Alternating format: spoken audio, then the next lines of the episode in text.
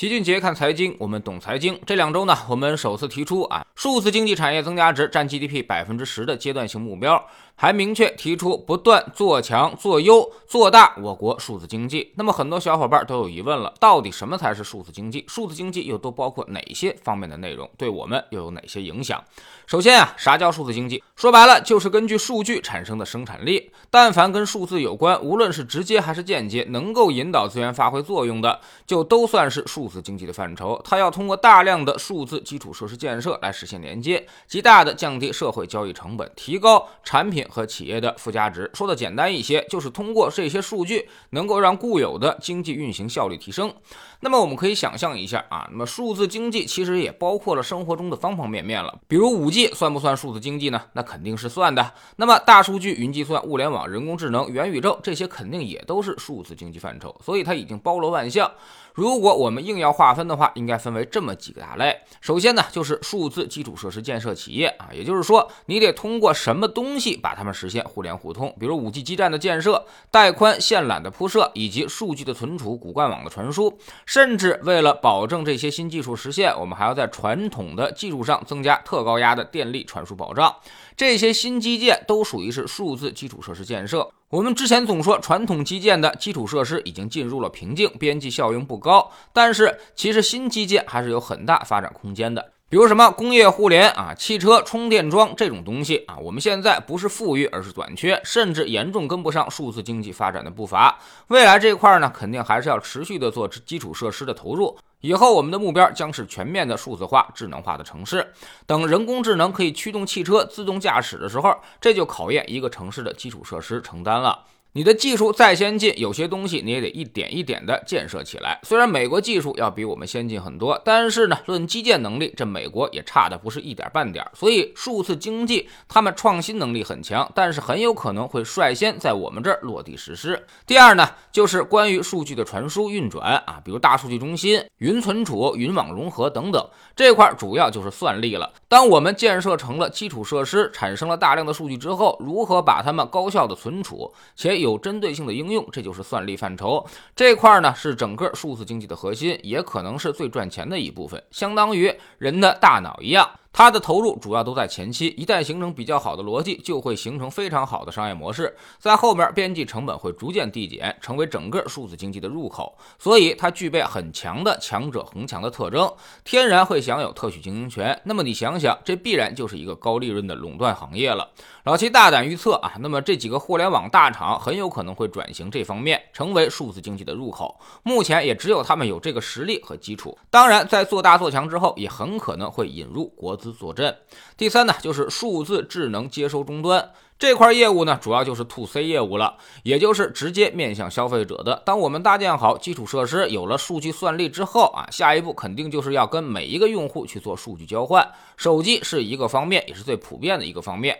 但未来呢，肯定还会有更多的智能设备出现，比如什么手表、手环、智能眼镜、带有智能芯片的服装鞋帽等等，甚至在汽车、家居、电器上也会逐渐的实现智能化改造。这块将是未来高科技企业的必争之地，比如华为。小米之类的，他们拥有比较完备的产业链条啊，也有巨大的前期投入，甚至广泛的用户基础。未来会逐渐的整合产业链，通过不断的收购、参股等形式，形成自己的智能终端市场。但这块呢，最大的风险在于，它要跟全球的那些高科技企业竞争，对方实力也非常强大。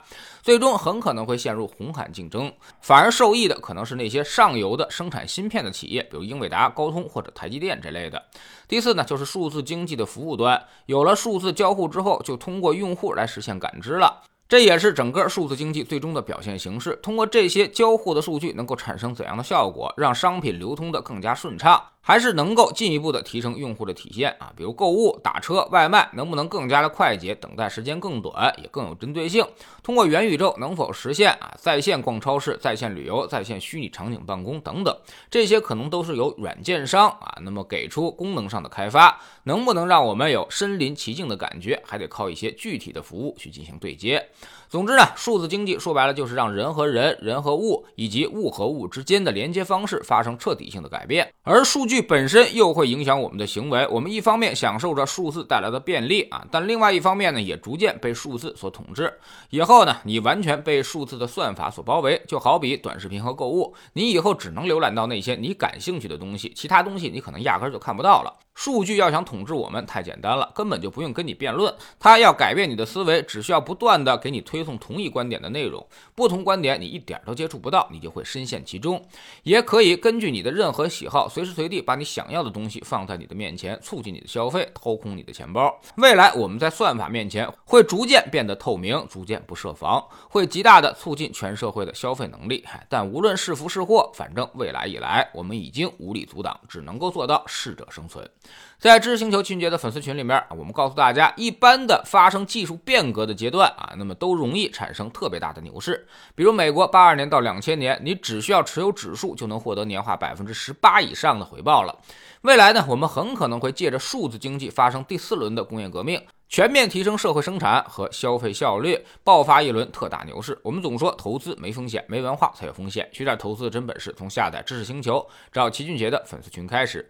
粉丝群已经启动新年提价工作，由于大家呢过于踊跃，我们决定将提价日期再延后三天，也就是说一月二十日早上啊，那么粉丝群价格将从现在的二百八十四元调整到三百九十八元。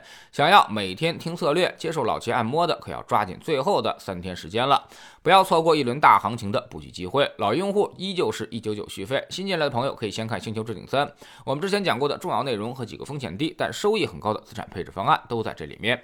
在知识星球老齐的读书圈里，我们趁着孩子放寒假啊，带来吴军老师的新书《给孩子的科技史》。其实这本书就特别好的解释了科技革命对于社会的影响，会让全社会的财富呈现出几何级别的增长。在科技革命的爆发时间段，世界无一例外都开启了暴涨模式。下载知知识星球，找老七的读书圈，每天十分钟语音，一年为您带来五十本财经类书籍的精读和精讲。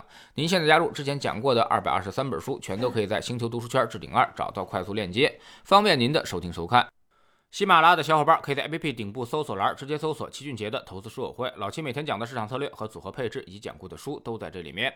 读万卷书，行万里路，让自己获得提升的同时，也可以产生源源不断的投资收益。欢迎过来体验一下，给自己一个改变人生的机会。